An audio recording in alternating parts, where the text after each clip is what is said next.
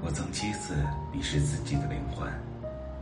第一次，当他本可进取时，却故作谦卑；第二次，当他在空虚时，用爱欲来填充；第三次，在困难和容易之间，他选择了容易；第四次，他犯了错，却借由别人也会犯错来宽慰自己；第五次，他自由软弱。却把他认为是生命的坚韧。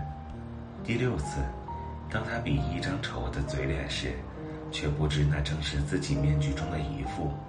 第七次，他侧身于生活的泥污中，虽不甘心，却又畏首畏尾。